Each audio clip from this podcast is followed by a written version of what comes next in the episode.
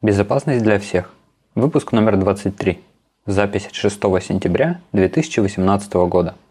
Мы пойдем другим путем. Здравствуйте. Сегодня в выпуске. Утечка данных пользователей Air Canada. В Twitter опубликована неисправленная уязвимость в Windows. Из Google Play удалено 127 вредоносных приложений. И кража данных платежных карт на зараженных сайтах. Основная тема – атаки по сторонним каналам. Side Channel Attacks. Прежде чем мы продолжим, по традиции несколько терминов. Сетевой червь – разновидность вредоносной программы, которая самостоятельно распространяется через интернет или локальные сети. CERT – CERT – Computer Emergency Response Team.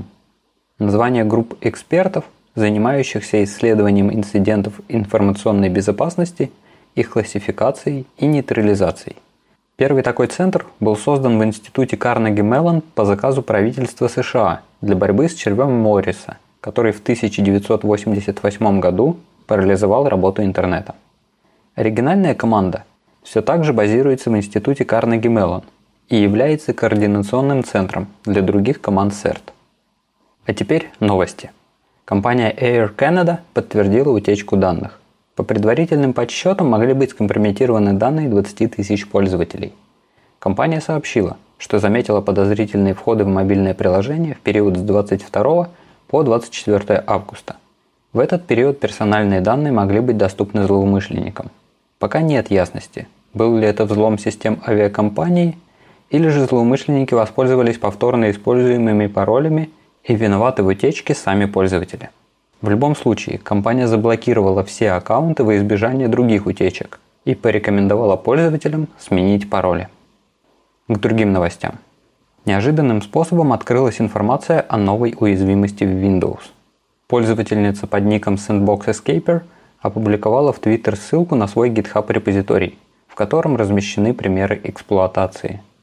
Проблема относится к типу локального повышения привилегий – и позволяет локальному пользователю поднять свои права до систем. Проблемным компонентом является планировщик процессов. Проблема связана с неправильной обработкой вызовов расширенных локальных процедур. Через некоторое время после публикации твита аналитик координационного центра CERT Уилл Дорман подтвердил, что проблема воспроизводится на последней версии Windows 10 со всеми установленными апдейтами. Ждем фикс в очередном вторнике патчей который намечен на 11 сентября. Двигаемся дальше. Специалисты компании Dr. Web обнаружили в Google Play приложения, которые подписывают пользователей на платные услуги. Одно из приложений предоставляло функциональность поиска по каталогу Эльдорадо. Но помимо этого приложение показывало рекламу, а также открывало страницы с платными услугами и автоматически нажимая кнопку подписывало на них пользователя. Приложение проникло в каталог в двух вариациях, обе удалены. Вторая группа приложений также подписывала пользователей на платные услуги. Маскировались эти приложения под онлайн-магазины, такие как AliExpress, доску объявлений Юла, голосового помощника Алиса от Яндекс и другие легитимные приложения. Услуги подключали с помощью фишинга. Приложение открывало сайт, на котором предлагалось скачать другое приложение или сообщалось о выигрыше – Далее у пользователя спрашивали номер телефона и код подтверждения из СМС. Код, как вы понимаете, использовался для подтверждения подписки.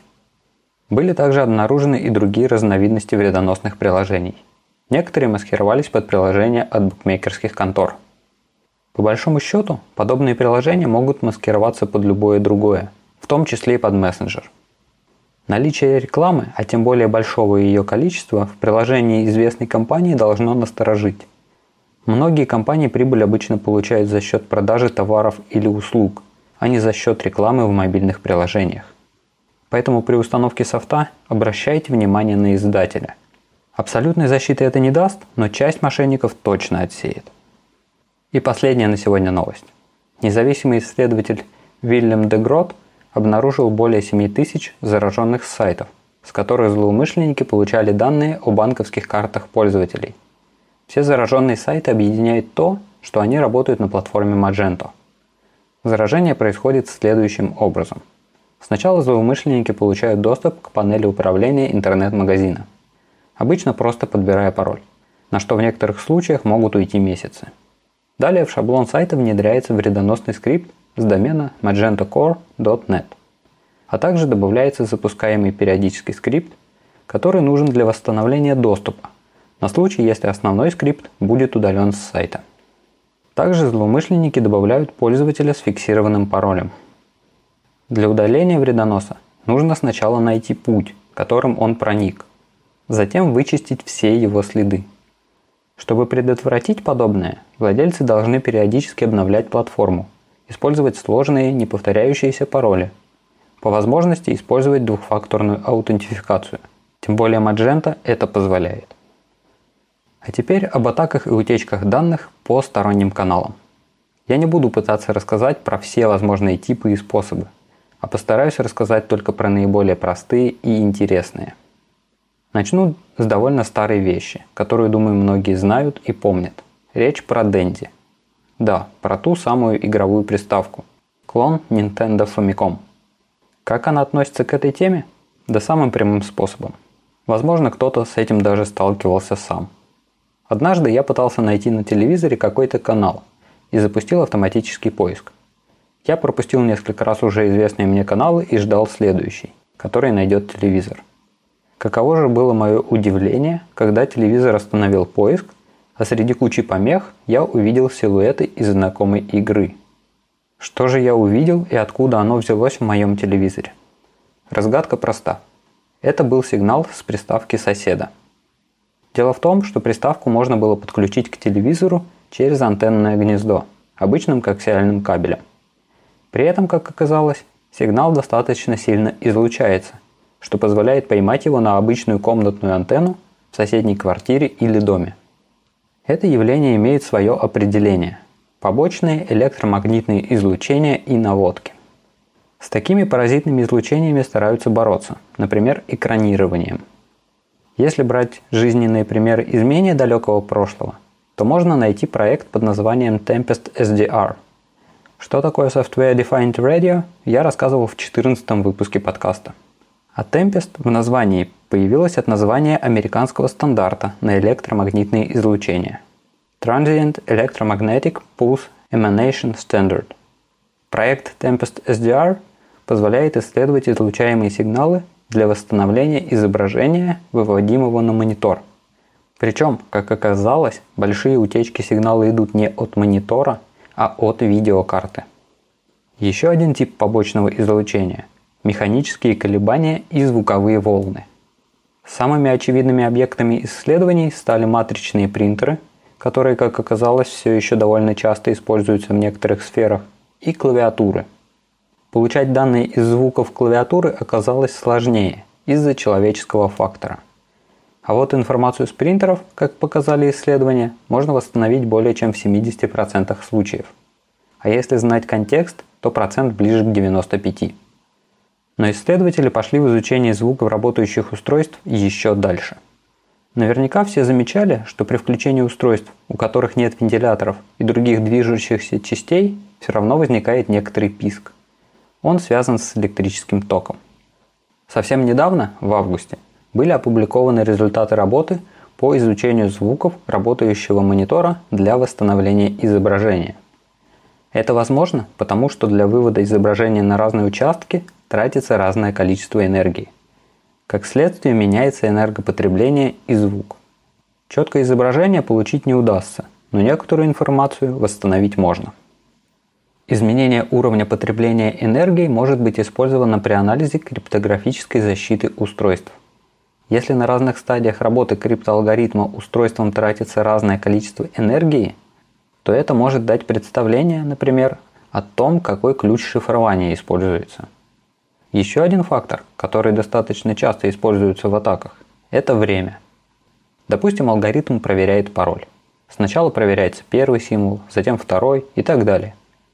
Если результат будет возвращаться сразу же, как встретится первый неправильный символ, то в зависимости от того, в какой позиции находится этот символ, время проверки будет различаться. Как следствие, анализируя затраченное время, можно будет сказать, в какой позиции находится первый неправильный символ. Это даст возможность подбирать символы отдельно, Сначала первый, потом второй и так далее. Это существенно сократит количество перебираемых комбинаций. Фактор времени используется и в нашумевших атаках Spectre и Meltdown. В них атакующий формирует код таким образом, что процессор загружает к себе в кэш значение одной из ячеек массива. Какой именно ячейки зависит от значения в памяти, которое нужно прочитать атакующему. У атакующего нет возможности прочитать это значение напрямую. Далее атакующий читает все элементы массива по порядку и замеряет время доступа. Тот элемент, доступ к которому был получен быстрее всего и был закэширован. По этому признаку атакующий и узнает содержимое ячейки памяти, к которой у него нет прямого доступа. Ведь именно это значение влияло на то, какой элемент массива кэшировался ранее. Напоследок еще один интересный случай. Допустим, есть компьютер, на котором нет никаких сетевых подключений. Ни Wi-Fi, ни Bluetooth, ни проводных. Вообще никаких. Просто изолированный компьютер. Туда попало наше ПО. Например, на USB в флешке. Как получить с этого компьютера данные? Казалось бы, что это невозможно. Но есть несколько способов.